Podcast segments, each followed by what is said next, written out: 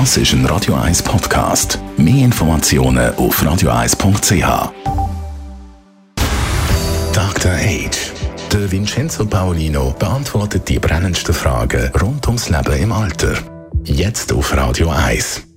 Dr. H. Vincenzo Paolino, wir haben ja auch schon mal über die Armut im Alter geredet. Jetzt hat man aber vor kurzem können lesen, unseren jetzigen Senioren geht es eigentlich ziemlich gut, offenbar. Und trotzdem gibt es überall Rabatt und Zuwendungen für alte Leute. Ist denn das jetzt nicht mehr zeitgemäß oder wie siehst du die Situation? Ja, die Schweiz zählt natürlich äh, zu den reichsten Ländern der Welt. Das ist eine Tatsache. Wir haben pro Kopf eines der höchsten ähm, Einkommenssituationen und auch das Bruttoinlandsprodukt ist wirklich äh, im Vergleich zu vielen, vielen anderen Ländern, fast allen anderen Ländern sehr groß.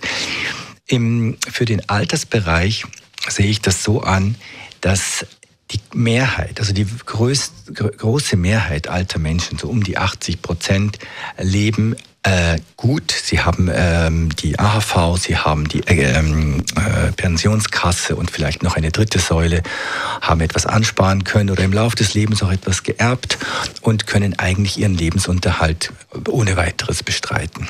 Aber es gibt auch zwischen 12 und 20 Prozent, je nach Quelle, äh, ältere Menschen, die nicht so gut zurechtkommen, die wenig Geld haben und ähm, sich auch dann über Ergänzungsleistungen dann den Lebensunterhalt müssen ähm, finanzieren.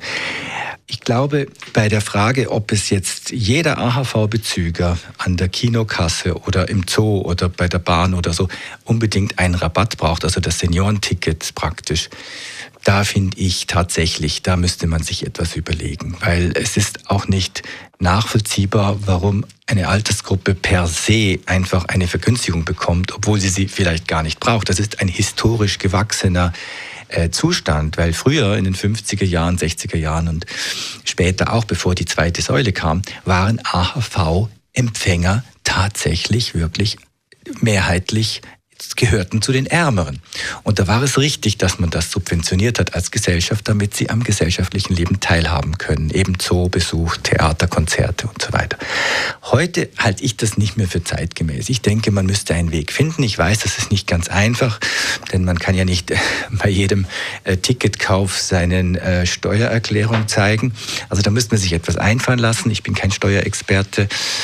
Denn ich, ich glaube, dass die Solidarität in der Gesellschaft und speziell mit älteren Menschen dann besser hebt auf lange Sicht, wenn man sich sicher ist, dass wirklich Bedürftige davon profitieren und nicht einfach alle, weil sie 65 sind.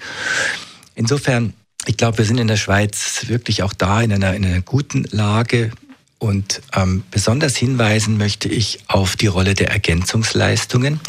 Ich halte das für eine ein sehr gutes Instrument, weil Menschen, die ähm, wirklich wenig haben oder die durch den äh, Einzug in ein Pflegeheim, weil sie viel Pflege brauchen, verwirrt sind oder so, dass die dann in den Genuss von Ergänzungsleistungen kommen, wenn sie sie brauchen, wenn sie das nicht selber finanzieren können. Hingegen diejenigen, die das können, die erhalten keine Ergänzungsleistung. Das ist gut, weil es ist nicht das Gießkannenprinzip, so wie in dem Beispiel vorher. Und ich glaube, alles, was wirklich sachgerecht ist oder persönlich ausgerichtet wird, wenn es nötig ist, da ist die Gesellschaft bereit, das zu tun, aber nicht nach dem Gießkannenprinzip. Besten Dank für die Einschätzungen, Vincenzo Paulino, Dr. H. Sie können übrigens alle Ausgaben noch einmal nachlesen, jeweils als Podcast auf radio1.ch oder natürlich auch auf der Radio 1 App. Dr. H.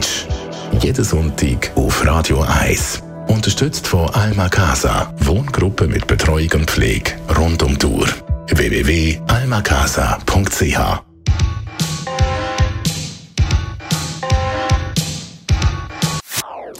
Das ist ein Radio 1 Podcast. Mehr Informationen auf radio1.ch.